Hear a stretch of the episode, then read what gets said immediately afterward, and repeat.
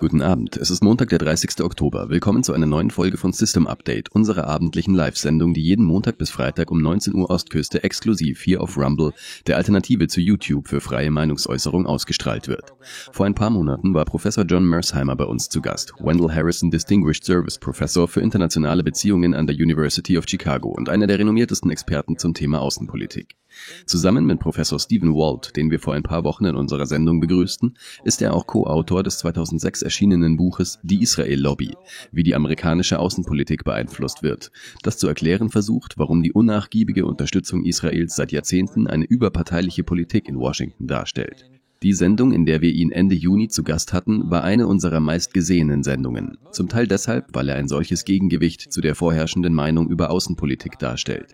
Darüber, wie wir einen Krieg nach dem anderen bestreiten sollten.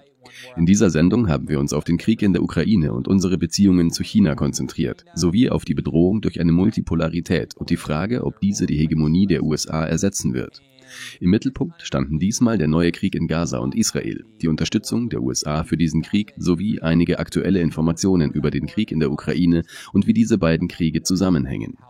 Und im Allgemeinen denke ich, dass Professor Mersheimer in der Sendung eine besonders klare Vorstellung davon vermittelte, wie wir über die amerikanische Außenpolitik denken sollten, da wir jetzt in zwei große Kriege verwickelt sind, bei denen die Gefahr einer Eskalation besteht, sowie über die Gründe, warum Amerika instinktiv jedes Mal, wenn ein neuer Krieg in Aussicht steht, sich daran beteiligen will.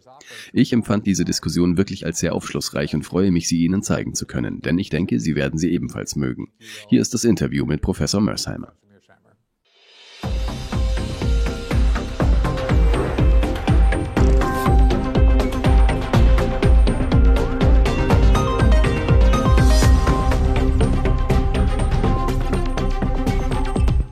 Professor Mersheimer, es ist schön, Sie wieder bei System Update begrüßen zu dürfen. Vielen Dank, dass Sie sich die Zeit für das Gespräch mit uns genommen haben. Mit Vergnügen, Glenn. Es ist nun schon ein paar Monate her, dass wir Sie zu Gast hatten. Ich glaube, entweder Ende Juni oder Anfang Juli führten wir ein langes Gespräch. Seitdem ist natürlich eine Menge geschehen. Angefangen mit diesem schrecklichen Angriff der Hamas auf israelische Zivilisten am 8. Oktober, mit dem wir seit ungefähr zweieinhalb oder drei Wochen beschäftigt sind. Und Israel bombardiert den Gazastreifen ununterbrochen. Wir werden natürlich auf viele Einzelheiten eingehen, was dies geopolitisch und für die USA bedeutet.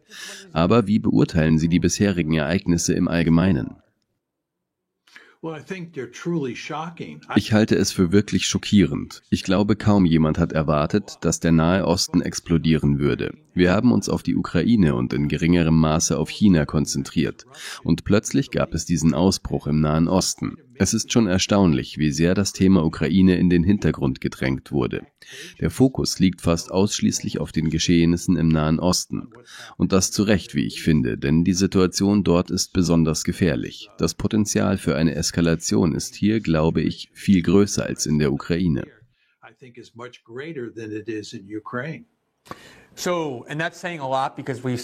Und das sagt viel aus, denn wir haben viel Zeit damit verbracht, Sie und ich unabhängig voneinander und auch gemeinsam. Wir haben über das sehr reale Risiko einer Eskalation dieses Krieges in Osteuropa gesprochen, bei dem die gesamte NATO auf der einen Seite und die größte Atommacht Russland auf der anderen Seite stehen.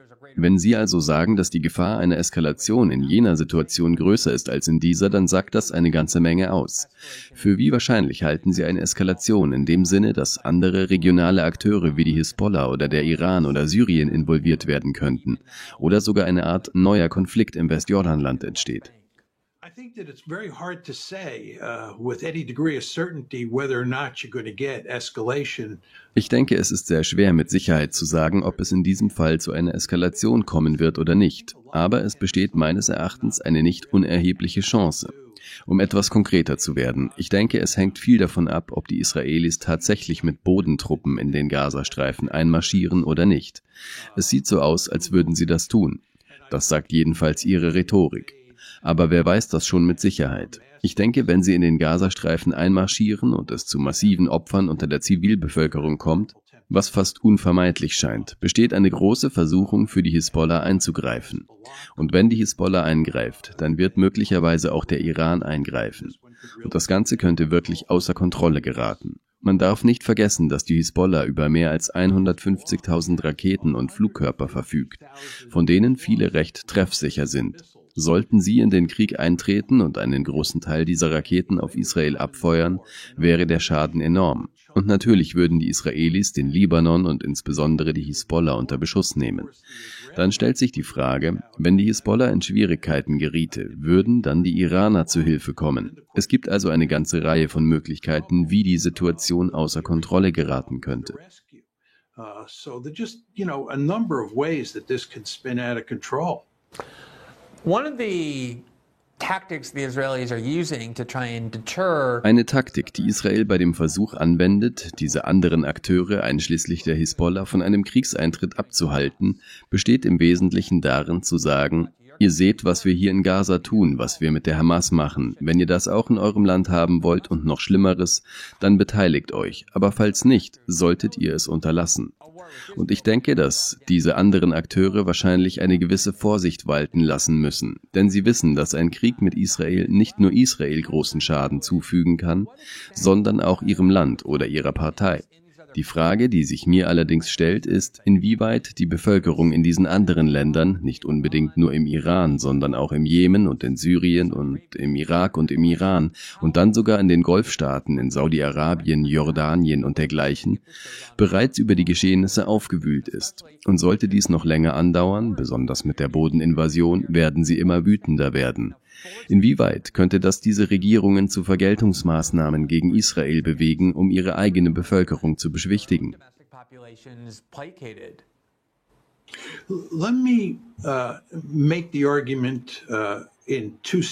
Lassen Sie mich das Argument in zwei Punkten darlegen. Der erste Punkt ist die Erkenntnis, dass die Kosten eines Krieges für die Hisbollah oder den Iran enorm wären. Das ist Ihr Argument. Die Kosten wären enorm. Aber manchmal sind Staaten oder Organisationen wie die Hisbollah bereit, extrem kostspielige Strategien zu verfolgen, da die politischen Anreize dafür so groß sind. Mit anderen Worten, wenn sie sehen, dass der palästinensischen Zivilbevölkerung in Gaza etwas Schreckliches widerfährt, könnten sie sich aus politischen Gründen gezwungen sehen, diese enormen militärischen Kosten auf sich zu nehmen. Der zweite Teil meiner Antwort bezieht sich auf Ihre Frage zu den Bevölkerungsgruppen in den unteren Schichten.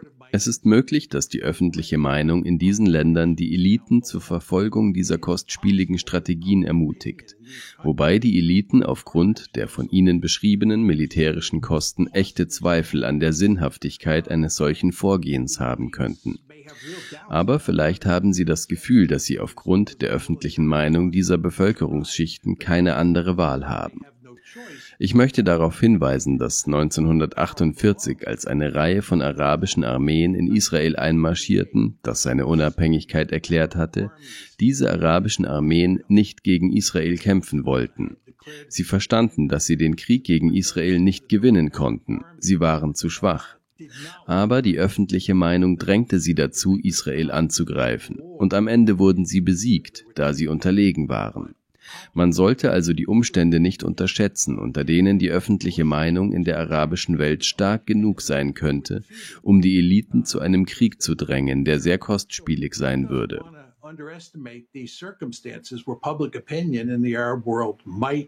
uh, push the elites to start a war that will be very costly. Ich möchte Sie zur Rolle der USA in diesem Konflikt befragen. Die Regierung Biden wiederholt die Aussagen, die jede amerikanische Regierung bisher gemacht hat, wenn Israel in einen neuen Konflikt verwickelt war. Nämlich, wir stehen fest an der Seite Israels. Wir sind hier, um dem Staat alles Notwendige zur Verfügung zu stellen. Die Biden-Regierung hat mehr getan, als nur diese Aussage zu treffen. Sie hat zwei Flugzeugträger in die Region entsandt. Sie erklärten, sie seien zur Abschreckung dieser anderen regionalen Akteure da. Und dann gibt es eine Menge republikanischer Politiker, von denen einige für das Amt des Präsidenten kandidieren und dringend Aufmerksamkeit und Auftrieb für ihren Wahlkampf brauchen. Aber andere, die Art von Senatoren, die oft diese Art von Aktionen fordern, sagen ausdrücklich, dass es für uns an der Zeit ist, den Iran zu bombardieren, seine Ölraffinerien zu bombardieren, auch ohne auf Beweise oder Belege dafür zu warten, dass sie tatsächlich in den Angriff verwickelt waren. Aber wenn sie das waren, sollten wir das auf jeden Fall tun. A. Wie wahrscheinlich halten Sie es, dass die Vereinigten Staaten wirklich bereit wären, sich direkt militärisch in diesen Krieg einzumischen, so wie wir es in der Ukraine vermieden haben? Und B. Was wären die Folgen einer Bombardierung der Infrastruktur im Iran?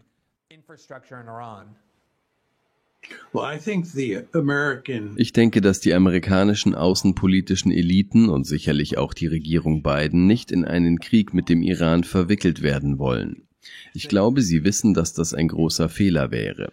Und tatsächlich glaube ich, dass wir jetzt Streitkräfte in den Golf entsenden. Wir verlegen eine Flugzeugträger-Kampfgruppe und alle möglichen Luftverteidigungskapazitäten in den Golf. Alles mit dem Ziel, den Iran abzuschrecken. Wir wollen nicht, dass der Iran einen Krieg beginnt, da wir nicht in diesen Krieg hineingezogen werden wollen. Und gleichzeitig werden wir sicherlich nicht selbst einen Krieg gegen den Iran beginnen, zumindest nicht in der derzeitigen politischen Situation. Ich halte die Einleitung eines Krieges also für unwahrscheinlich. Damit will ich nicht bestreiten, dass es einige Politiker gibt, die einen Krieg fordern, aber zum Glück sind sie nicht in der Regierung Biden. Die Frage nach den Motiven ist immer sehr schwierig zu ergründen. Bis zum heutigen Tag wird die Frage diskutiert, welches Motiv die Vereinigten Staaten zur Invasion des Irak hatten. Das ist auch deshalb so schwierig, weil die verschiedenen Akteure in der Regel unterschiedliche Motive haben. Es gibt nicht nur ein einziges Motiv. Konzentrieren Sie sich für einen Moment auf die, nennen wir es mal, israelischen Motive für Ihr Vorgehen, auf die Idee, dass wir die Hamas zerstören werden, dass wir ziemlich hemmungslos Bomben abwerfen werden, noch hemmungsloser als in der Vergangenheit im Gazastreifen. Und wir stehen erst am Beginn und nicht am Ende. Naftali Bennett sagte in einem Essay in The Economist, das israelische Motiv sei es, den Feinden Israels letztendlich so viel Angst einzuflößen, dass sie sich mental ergeben und kapitulieren werden. Sie werden die Vorstellung aufgeben, dass sie Israel jemals herausfordern können, weil sie aufgrund dieses Beispiels künftig die Gewissheit über ihre Zerstörung haben werden. Wir hatten in der Sendung ein linkes Mitglied der israelischen Knesset zu Gast, ein Kritiker der Netanyahu-Regierung, und er meinte, ein Teil des Motivs sei es, die Bewohner des Gazastreifens aus dem Gazastreifen zu vertreiben. Denn die offizielle Position vieler Verbündeter Netanyahus ist es, den Gazastreifen und das Westjordanland teilweise, wenn nicht vollständig, zu annektieren. Und dann ist da noch die Frage, inwieweit die Motivation auch eine Art von Wut und Rachedurst umfasst. Was ist Ihrer Meinung nach das politische oder geostrategische Motiv der Israelis für ihr Vorgehen? Well, I think that the Israelis in a perfect world would like to ethnically cleanse Gaza. They'd like to drive all the Palestinians out of Gaza. Ja, ich glaube, in einer perfekten Welt würden die Israelis den Gazastreifen gerne ethnisch säubern. Sie würden sich wünschen, alle Palästinenser aus dem Gazastreifen zu vertreiben. Und tatsächlich bin ich der Meinung, dass sie auch alle Palästinenser aus dem Westjordanland vertreiben möchten. Ich finde, das macht, lassen Sie es mich anders ausdrücken. Es ist wohl verständlich, warum Sie so denken. Sie müssen verstehen, Glenn, dass es in Groß-Israel, zu dem natürlich auch das Westjordanland und der Gazastreifen gehören, etwa 7,3 Millionen Palästinenser und 7,3 Millionen Juden gibt. Es besteht eine weitgehende Ausgewogenheit beider Seiten. Angesichts dieser Situation müssen die Israelis darüber nachdenken, wie sie mit der riesigen palästinensischen Bevölkerung umgehen, die übrigens in ein paar Jahren wahrscheinlich größer sein wird als die jüdische Bevölkerung. Es kann also keinen demokratischen Staat geben, denn wenn es ein demokratischer Staat wäre, wäre es kein jüdischer Staat mehr, da die Palästinenser die Juden zahlenmäßig übertreffen. Aber man könnte zu einer Zwei-Staaten-Lösung übergehen. Das ist es, was viele Menschen in Israel sowie amerikanische Politiker anstreben. Sie wollten das Land aufteilen, Israel vergrößern und dann den Palästinensern einen Staat geben und einen jüdischen Staat daneben schaffen. Aber das ist nicht mehr möglich. Die Israelis haben kein Interesse an einer Zwei-Staaten-Lösung. Was wir jetzt haben, ist also ein Apartheidsstaat. So hat es Human Rights Watch formuliert, ebenso Amnesty International genau wie B'Tselem has said. This is what Amnesty International has said. The former, the former, the former head of the Mossad. Der ehemalige Chef des Mossad sagte erst letzten Monat, dass die Israelis jetzt in diesem Apartheid-Status angekommen sind.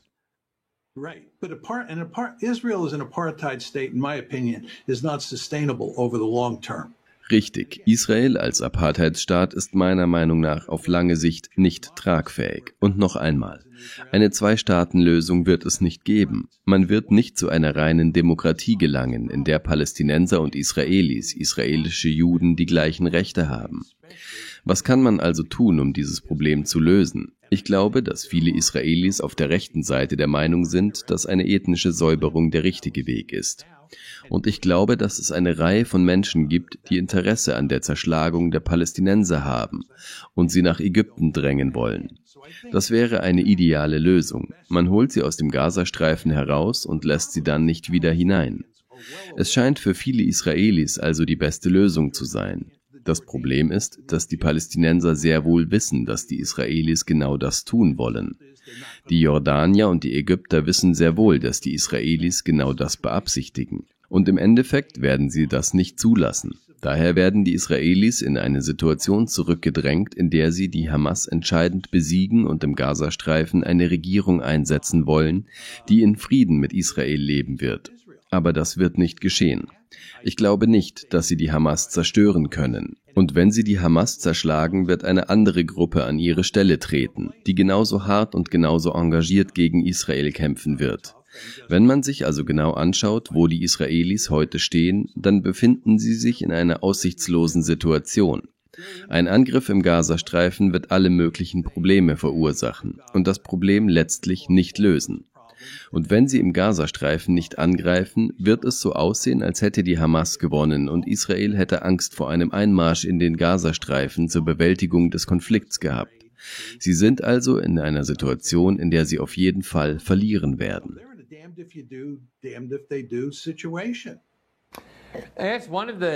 Das ist eine der Möglichkeiten. Die von Ihnen genannte Möglichkeit wäre ein fortwährendes Töten von Menschen in Gaza durch die Israelis. Sie zerstören so viel von Gaza, dass es zumindest für die Menschen in Gaza sehr lange dauern wird, bis sich die Hamas neu formiert hat. Und die Leute sprechen davon, den Gazastreifen in einen Parkplatz zu verwandeln und ihn in Schutt und Asche zu legen. Die Weltöffentlichkeit, auf die Israel angewiesen ist, wird nicht zulassen, dass Israel Gewalt anwendet, die gegen jede humanitäre Norm und jedes Kriegsrecht verstößt, das seit dem Zweiten Weltkrieg in Kraft ist. Ich habe vorhin darauf hingewiesen, dass die Biden-Administration öffentlich sagt, wir werden den Israelis alles Erforderliche zur Verfügung stellen. Es gibt keinen einzigen Zentimeter Unterschied in der Öffentlichkeit zwischen ihnen allen. Ich frage mich allerdings, und ich weiß nicht, ob Sie das mit Sicherheit wissen können, aber ob Sie genug wissen, um über das Ausmaß zu spekulieren, in dem die Amerikaner oder vielleicht sogar die Europäer oder irgendjemand Israel intern dazu ermutigen oder auffordern, das Ausmaß an Gewalt gegen die Bewohner des Gazastreifens zu beschränken. I would bet a lot of money that the Americans are telling the Israelis that they have to be extremely careful. Ich würde viel Geld verwetten, dass die Amerikaner den Israelis nahelegen, extrem vorsichtig zu sein, was die Zahl der getöteten Zivilisten angeht. Ich meine, sie haben bereits eine beträchtliche Anzahl von Zivilisten getötet. Die Zahl der Getöteten beläuft sich derzeit auf etwa 6000. Und von diesen 6000 Menschen, die die Israelis getötet haben, sind etwa 2500 Kinder. Die Situation sieht also sehr ungünstig aus für Israel und für die Vereinigten Staaten, die natürlich mit Israel verbündet sind. Und die Amerikaner sind sich sehr wohl bewusst, und ich könnte mir vorstellen, dass sogar einige Israelis sich sehr wohl bewusst sind, dass dies zu unendlichen Schwierigkeiten führen könnte, was das Ansehen Israels in der Welt angeht. Folglich gibt es Grenzen für die Anzahl der getöteten Zivilisten. Die Amerikaner weisen sie wohl auf die Notwendigkeit einer vorsichtigen Vorgehensweise in diesem Zusammenhang hin. Aber sehen Sie, das ist ein enormes Problem für die Israelis, da sie sich dann nicht mehr mit der Hamas befassen können. Sie könnten die Hamas nicht eliminieren. Die einzige Möglichkeit, die Hamas zu eliminieren, besteht in einem massiven Einmarsch und der Tötung einer großen Zahl von Zivilisten. Und das ist, glaube ich, nicht zu erreichen. Sobald sie diesen Weg einschlagen, werden die internationale und sogar die westliche und sogar die amerikanische Meinung enormen Druck auf sie ausüben, damit sie sich zurückziehen und das Endergebnis besteht in einem Rückzug oder in einer Reduzierung des Tötens. Letztlich wird die Hamas überleben und weiterkämpfen. Nochmals, die Israelis sind verdammt, wenn sie es tun und verdammt, wenn sie es nicht tun. Again, the Israelis are damned if they do and damned if they don't. Well, the prior to this, the outbreak of this war, there were some Vor dem Ausbruch dieses Krieges gab es einige neokonservative Zeitschriften in den Vereinigten Staaten, die im Wesentlichen argumentierten, dass es für die Vereinigten Staaten an der Zeit sei, die Hilfe für Israel einzustellen und dass die Israelis von der Hilfe der Vereinigten Staaten wegkommen sollten, gerade weil sie die Israelis an der Ausübung ihrer nationalen Sicherheit oder ihres nationalen Interesses hinderten. Sie sollten mit viel mehr Gewalt gegen die Palästinenser vorgehen und die Abhängigkeit von der US-Hilfe hält sie davon ab. Gleichzeitig brachte The Economist, wie ich bereits erwähnte, durch Naftali Bennett, den ehemaligen israelischen Premierminister, der kurz vor Netanyahus Rückkehr argumentierte, wir sind dankbar für die amerikanische Hilfe, aber nach diesem Angriff sind wir in einer Position, in der wir nicht mehr zulassen werden, dass die Amerikaner oder die Weltmeinung uns von unseren notwendigen Maßnahmen abhalten. Sie haben zusammen mit Professor Walt, den wir vor ein paar Wochen in der Sendung hatten, das maßgebliche Buch Die Israel-Lobby, wie die amerikanische Außenpolitik beeinflusst wird, über den Stand der öffentlichen Meinung in den USA in Bezug auf Israel sowie die Wirksamkeit der Lobby in Washington geschrieben zu dem ich Sie gleich befragen möchte. Wie viele andere mächtige Lobbys verfügen auch Sie über eine mächtige Lobby, um Amerika in der Außenpolitik auf Israels Seite zu halten. Mit Blick auf die Wahlen im Jahr 2024 frage ich mich also, ob die Regierung Biden so viel Druck auf Israel zur Zurückhaltung ausüben kann. Werden sie nicht Angst haben, dass Netanyahu sagen könnte, seht her, Joe Biden beeinträchtigt unsere Vorhaben genauso wie Netanyahu in den Obama-Jahren einen regelrechten Kleinkrieg mit Obama führte. Und würde das Weiße Haus befürchten, dass es ihm politisch schaden könnte, wenn dies an die Öffentlichkeit dringt? I think there's no question that you can imagine a situation ich denke, es steht außer Frage, dass man sich eine Situation vorstellen kann, in der die Vereinigten Staaten versuchen, ernsthaften Druck auf Israel auszuüben, um die Angriffe im Gazastreifen zu modulieren, um das Ausmaß der Gewaltanwendung zu begrenzen und die Israelis dem widerstehen. Diese Situation ist durchaus vorstellbar. Dann stellt sich die Frage, wie viel Druck sind die Vereinigten Staaten bereit, auf Israel auszuüben? Wie verzweifelt sind die Vereinigten Staaten? Und das ist sehr schwer zu sagen, denn es steht außer Frage, dass die Lobby, Israels Unterstützer, Israels treue Unterstützer in den Vereinigten Staaten Druck auf das Weiße Haus ausüben werden, damit dieses keinen Druck auf Israel ausübt. Das könnte durchaus passieren. Aber wenn die Vereinigten Staaten verzweifelt genug sind, wenn sie das Gefühl haben, dass sie diesen Konflikt in Gaza einfach beenden müssen, oder wenn sie mit dem Vorgehen der Israelis an ihre Grenzen stoßen, dann glaube ich, dass die Regierung tun wird, was sie tun muss. Aber bin ich mir da hundertprozentig sicher? Nein. All das zeigt Ihnen, Glenn, wie groß das Problem ist, dem wir gegenüberstehen.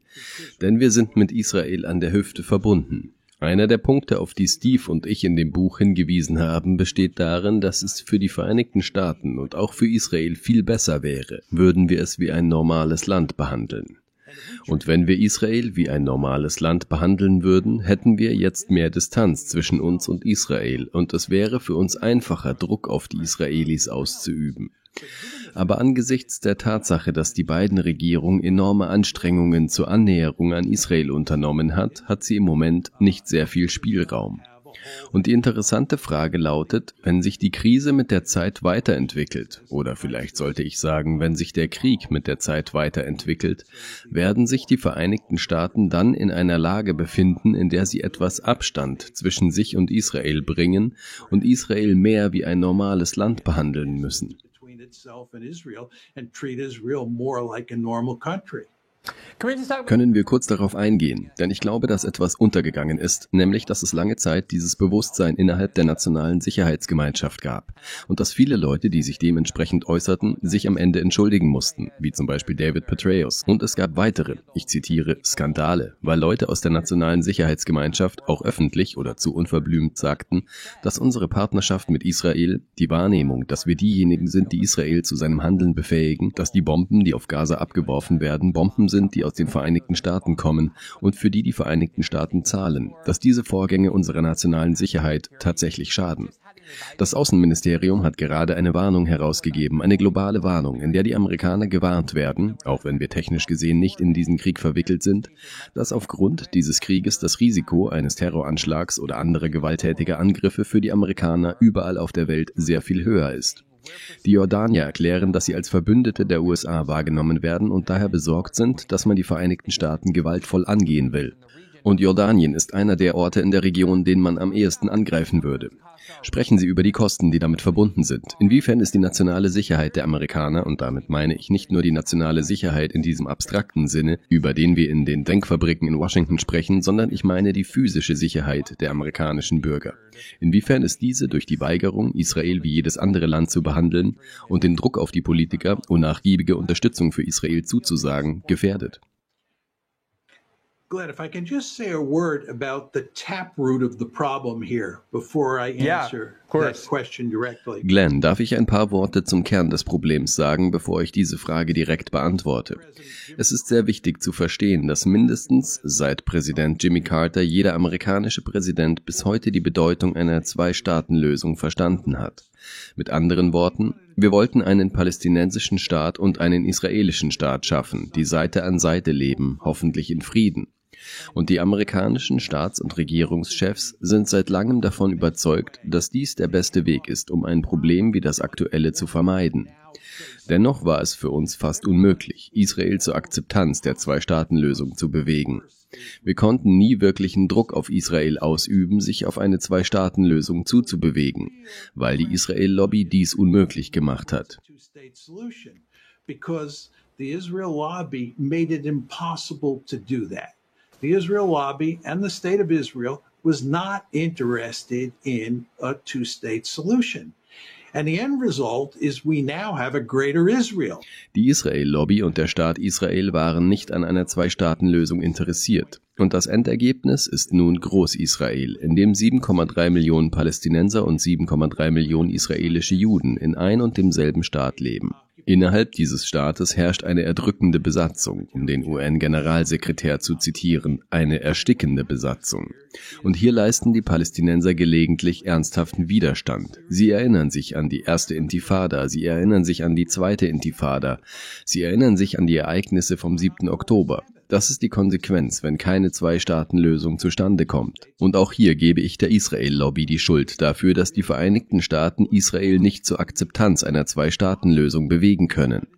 Es ist also sehr wichtig zu verstehen, dass dies der grundlegende Kontext hier ist. Und wir befinden uns jetzt in einer Situation, in der die Vorstellung einer Zwei-Staaten-Lösung fast unmöglich ist. Die Besatzung ist zu diesem Zeitpunkt so tief verwurzelt. Es gibt so viele Siedlungen im Westjordanland, dass es fast unmöglich ist, sich eine Zwei-Staaten-Lösung auszumalen. Auf absehbare Zeit wird es also ein Groß-Israel geben, das de facto ein Apartheidsstaat ist, wie wir bereits erwähnt haben. Und im Endeffekt werden die Palästinenser weiterhin Widerstand leisten. Dieses Problem wird in drei oder vier Jahren, in sieben oder acht Jahren wieder auftauchen. Es wird nicht verschwinden. Das ist also der grundlegende Rahmen, um zu verstehen, wo wir uns heute befinden. Uh, you're going to have this problem pop up in three or four years, seven. So that's the basic framework for understanding where we are today. Lassen Sie mich noch eine Frage zu der Rolle der USA in dieser Angelegenheit stellen.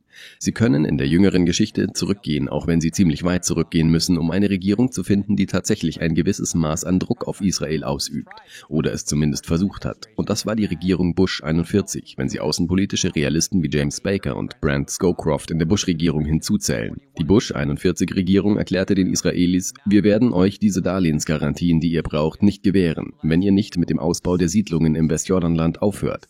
Denn falls der Siedlungsbau im Westjordanland fortgeführt wird, war ihnen bewusst, dass wir uns in einer Situation befinden würden, die genau die von ihnen beschriebene darstellt, in der eine Zwei-Staaten-Lösung unmöglich wäre und dieses Problem die Vereinigten Staaten für eine lange Zeit belasten würde. Und sie taten das, was man von amerikanischen Führern erwarten würde, nämlich ihre Macht und ihren finanziellen Einfluss zu nutzen, um von Israel die Einstellung von Handlungen zu verlangen, die den Vereinigten Staaten und der nationalen Sicherheit der USA schaden.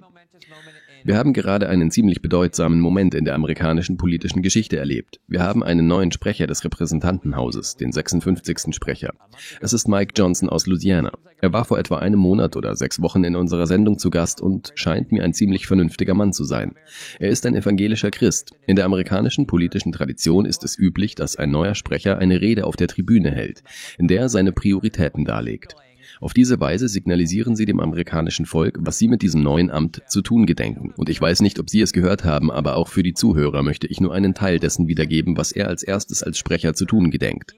Angesichts all dieser großen sozialen Probleme, mit denen die Amerikaner konfrontiert sind, Selbstmord ist die häufigste Todesursache bei Menschen unter 54 Jahren, sagte er, dass Folgendes das allererste sei, was er tun wolle. Das Land verlangt eine starke Führung dieses Gremiums und wir dürfen nicht nachlassen. Der größte Verbündete unserer Nation im Nahen Osten ist unter Beschuss. Die erste Gesetzesvorlage, die ich in Kürze hier einbringen werde, dient der Unterstützung unseres lieben Freundes Israel.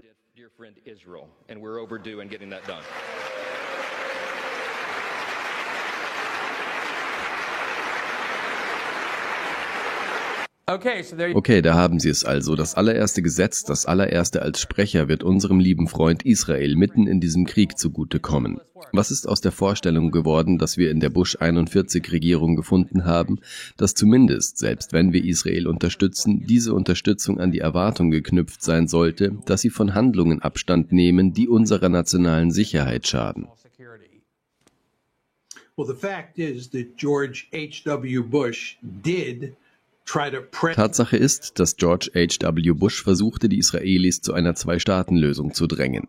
Aber er scheiterte und machte einen Rückzieher. Auch andere Präsidenten seither, darunter Bill Clinton, haben sich intensiv um eine Zwei-Staaten-Lösung bemüht, sind jedoch gescheitert und waren nie bereit, ernsthaft Druck auf Israel auszuüben.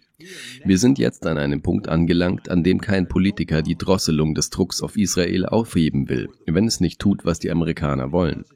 Kein Präsident der Vereinigten Staaten wird ernsthaft Druck auf Israel ausüben, damit es zu einer Zwei-Staaten-Lösung kommt. Das wird einfach nicht passieren. George W. H. Bush war hier wahrscheinlich der Höhepunkt. Und deshalb sage ich, wenn man sich die gegenwärtige Situation ansieht, gibt es keine Möglichkeit, eine Zwei-Staaten-Lösung zu erreichen. Das Endergebnis bedeutet, dass die Palästinenser unter dieser erdrückenden Besatzung leben werden. Sie werden sich von Zeit zu Zeit ernsthaft wehren, so wie sie es am 7. Oktober getan haben. Und dann werden sich die Vereinigten Staaten in einem echten Schlamassel wiederfinden, ebenso wie Israel. On October 7th. And, and then the United States is going to find itself in a real mess, as is Israel. You know, Glenn, I want to point out that when Steve and I wrote the book, Wissen Sie, Glenn, ich möchte darauf hinweisen, dass wir, als Steve und ich das Buch geschrieben haben, betont haben, dass die Lobby nicht gut für die Vereinigten Staaten ist, dass die Aktionen der Lobby, die völlig legitim sind, sich nicht positiv für die Vereinigten Staaten auswirken. Wir haben auch gesagt, dass sie nicht vorteilhaft für Israel sind. Und ich glaube, wenn wir in der Lage gewesen wären, Druck auf die Israelis auszuüben und sie sich auf eine Zwei-Staaten-Lösung zubewegt hätten, wären sie heute in einer viel besseren Verfassung, als sie es sind. Aber das ist natürlich nicht geschehen. Let me ask you about the book. I, I had Professor Walton, your co-author, and I asked him this question. I'm interested in your view. Lassen Sie mich eine Frage über Ihr Buch stellen. Ich habe Ihrem Co-Autor diese Frage auch gestellt, aber mich interessiert Ihre Meinung. Und wer das Buch noch nicht kennt, dem empfehle ich es dringend zu lesen. Es ist relevant wie eh und je, sogar noch relevanter, wenn man bedenkt, wo wir gerade stehen. Und für diejenigen, die es nicht wissen, das Argument des Buches lautet, dass es viele Lobbys in Washington gibt. Viele mächtige Lobbys in Washington. Sie sind völlig legitim und handeln legal. Und es ist keine Verschwörung. Sie tun es in aller Öffentlichkeit. Es gibt die NRA und Planned Parenthood und Wall Street Lobbys und Big Tech Lobbys und Pharma Lobbys. Und dann ist da noch die Israel Lobby, die bemerkenswert erfolgreich dafür gesorgt hat, dass die Unterstützung Israels eine überparteiliche Politik darstellt. Und sie gehen die Mechanismen und die Konsequenzen der israelischen Lobby durch. Es ist schockierend. Ich gebe es nur ungern zu, denn ich erinnere mich an die Verteidigung des Buches und an die Angriffe, die sie damals erhielten. Aber das war 2006 also vor 17 Jahren. Ich frage mich, was sich in diesen 17 Jahren in Bezug auf die Ansichten der Lobby, die dieses Buch vertritt, geändert hat. Ist sie schwächer geworden oder ist sie stärker geworden? Hat sie ihre Arbeitsweise verändert? Wie schätzen Sie die Macht der Lobby insgesamt ein, verglichen mit der Zeit, als Sie das Buch veröffentlichten? Well, I think that there's no question that Steve and I uh, had an influence a great influence on the discourse. Es steht außer Frage, dass Steve und ich einen großen Einfluss auf den Diskurs über die Lobby hatten. Bevor wir das Buch schrieben, war es fast unmöglich, öffentlich über die Lobby und ihren Einfluss zu sprechen und die Frage zu stellen, ob ihr Einfluss gut für die Vereinigten Staaten oder gut für Israel sei. Ich denke, dass zum jetzigen Zeitpunkt viele Menschen über die Lobby sprechen. Schauen Sie sich diese Sendung hier an. Wir sprechen über die Lobby. Ich denke also, es steht außer Frage, dass wir einen großen Einfluss auf den Diskurs hatten. Was konkrete politische Maßnahmen betrifft, hatten wir meiner Meinung nach überhaupt keinen Einfluss.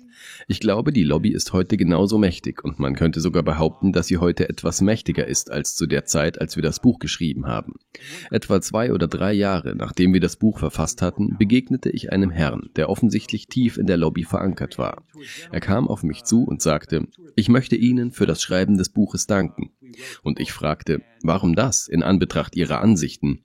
Er sagte, weil Sie uns gezwungen haben, unsere Anstrengungen zu verdoppeln, um sicherzustellen, dass wir im Kongress und bei der Exekutive nicht an Einfluss verlieren. Wir arbeiten also hart daran, dass die Lobby so mächtig bleibt wie eh und je.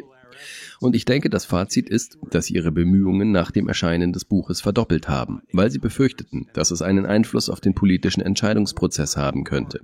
Und heute muss man nur Joe Biden, Anthony Blinken, Jake Sullivan und all diese Mitglieder des Kongresses in Aktion sehen, um zu erkennen, dass sie Israel in keiner Weise in Frage stellen werden, es sei denn, sie müssen es unbedingt. Some effect on the policymaking process. And today, I mean, all you have to do is watch Joe Biden, Anthony Blinken, Jake Sullivan, and all these members of Congress in action uh, to recognize that uh, in no way, shape, or form are they going to challenge Israel uh, unless they absolutely have to. Aus Respekt vor Ihrer Zeit habe ich nur noch ein paar Fragen und ich versuche diese zu begrenzen. Aber es gibt ein paar Dinge, zu denen ich Sie einfach fragen muss. Erstens, als Sie beide mit dem Tabu gebrochen und dieses Buch geschrieben haben, hat man versucht, Ihren Ruf zu zerstören. Sie wurden weithin beschuldigt, Antisemit zu sein, die übliche Taktik, die gegen jeden angewendet wird, der sich kritisch über Israel äußert. Es folgte ein Tsunami gegen Sie, eben weil man wusste, dass Sie die Möglichkeit, über Israel und die Lobby zu sprechen, auf eine Art und Weise aufbrachen, wie es vorher nicht erlaubt war, um es einmal so auszudrücken. Seit dem Angriff der Hamas gab es alle möglichen Bemühungen, einschließlich, ich würde sagen, in erster Linie an Universitäten, um nicht nur Leute zu stigmatisieren, die Israel kritisieren, sondern auch einige Leute, die, soweit ich das beurteilen kann, zumindest für meinen Geschmack zu weit gegangen sind, indem sie die Hamas gelobt haben, was ich hinsichtlich der Taten der Hamas für abstoßend halte.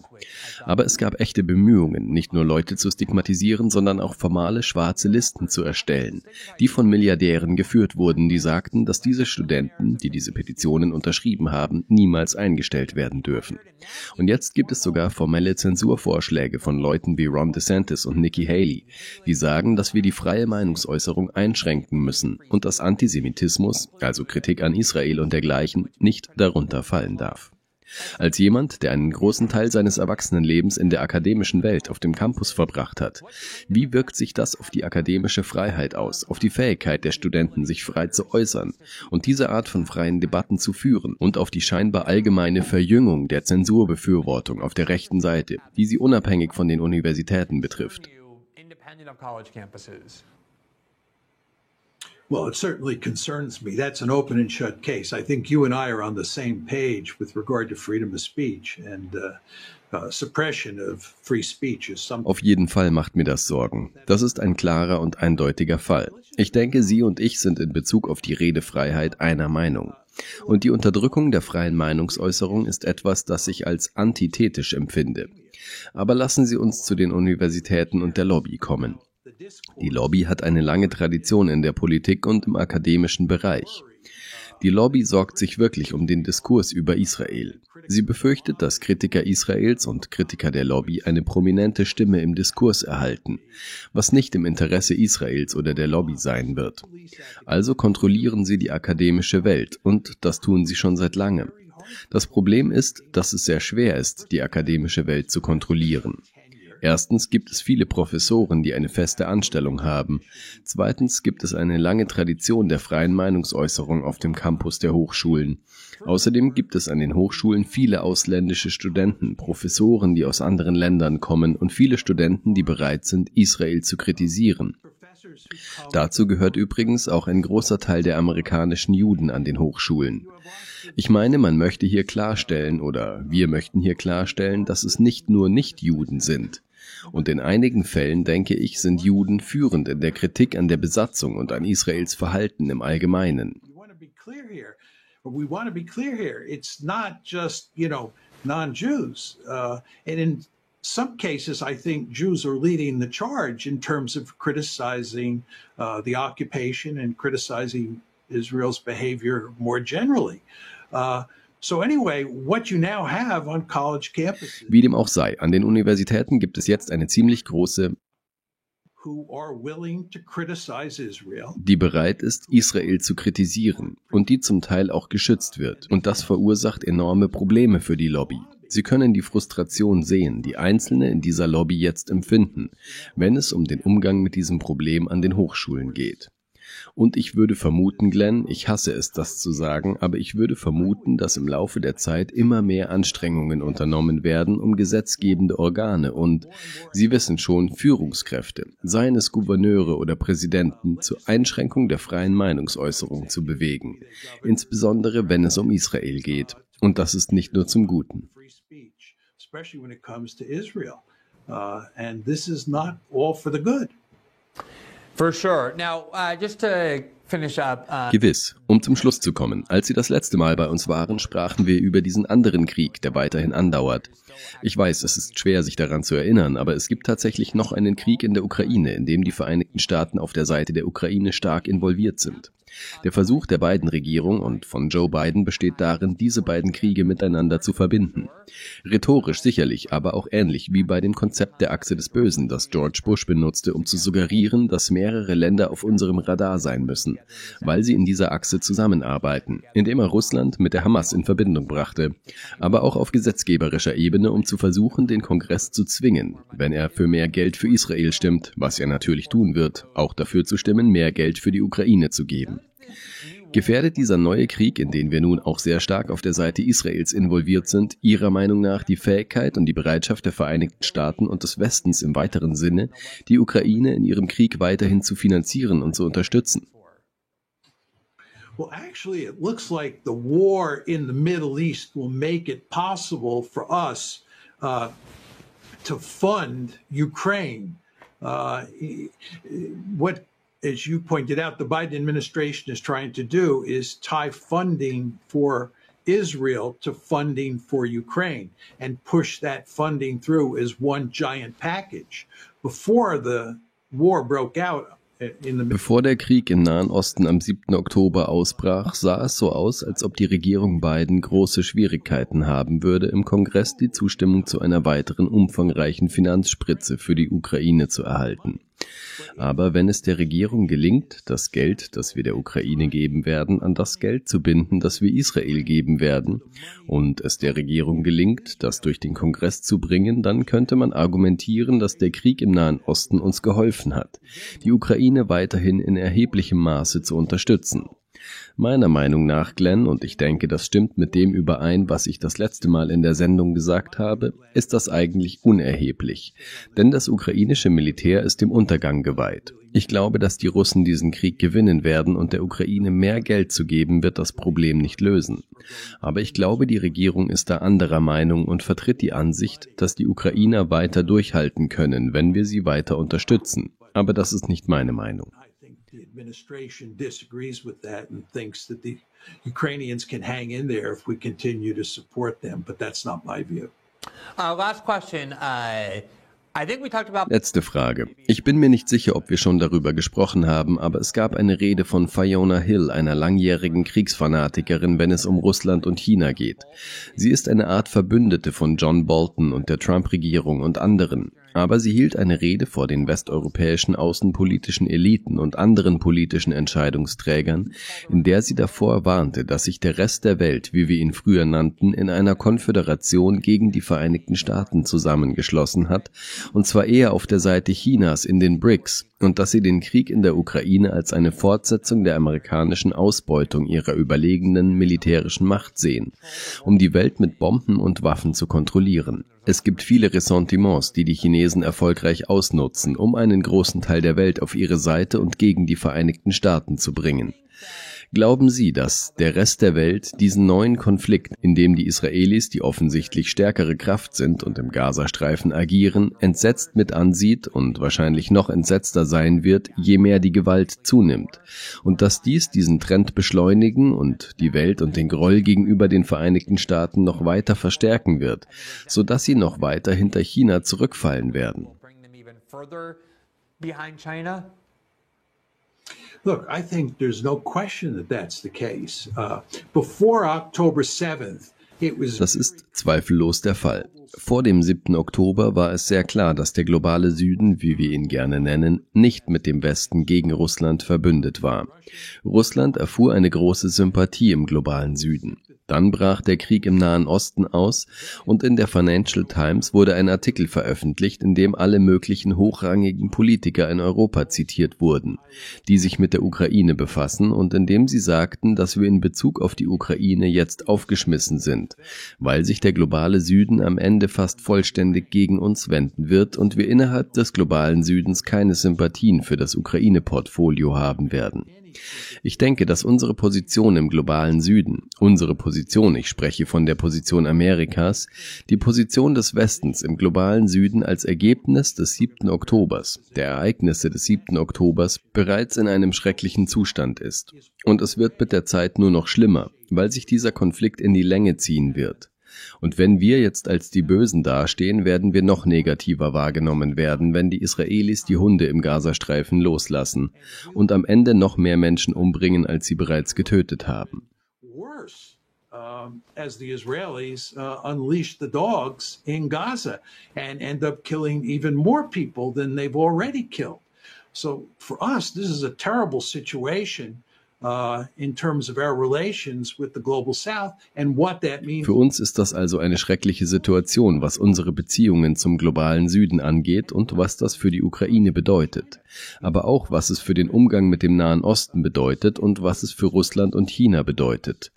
Man sollte nicht unterschätzen, wie sehr diese Krise im Nahen Osten eine Goldgrube für Russland und China ist. Sie nutzen die Schwierigkeiten aus, in denen wir uns befinden und geben sich große Mühe, sich als raffinierte Diplomaten zu positionieren, die an einem Waffenstillstand interessiert sind und dieses Problem letztlich durch eine Zwei-Staaten-Lösung lösen wollen. Und sie leisten sehr gute Arbeit, wenn es um das Argument geht, dass Amerika versagt hat, die Palästinenser zu schützen, weil Amerika versagt hat, eine Zwei-Staaten-Lösung zu erreichen.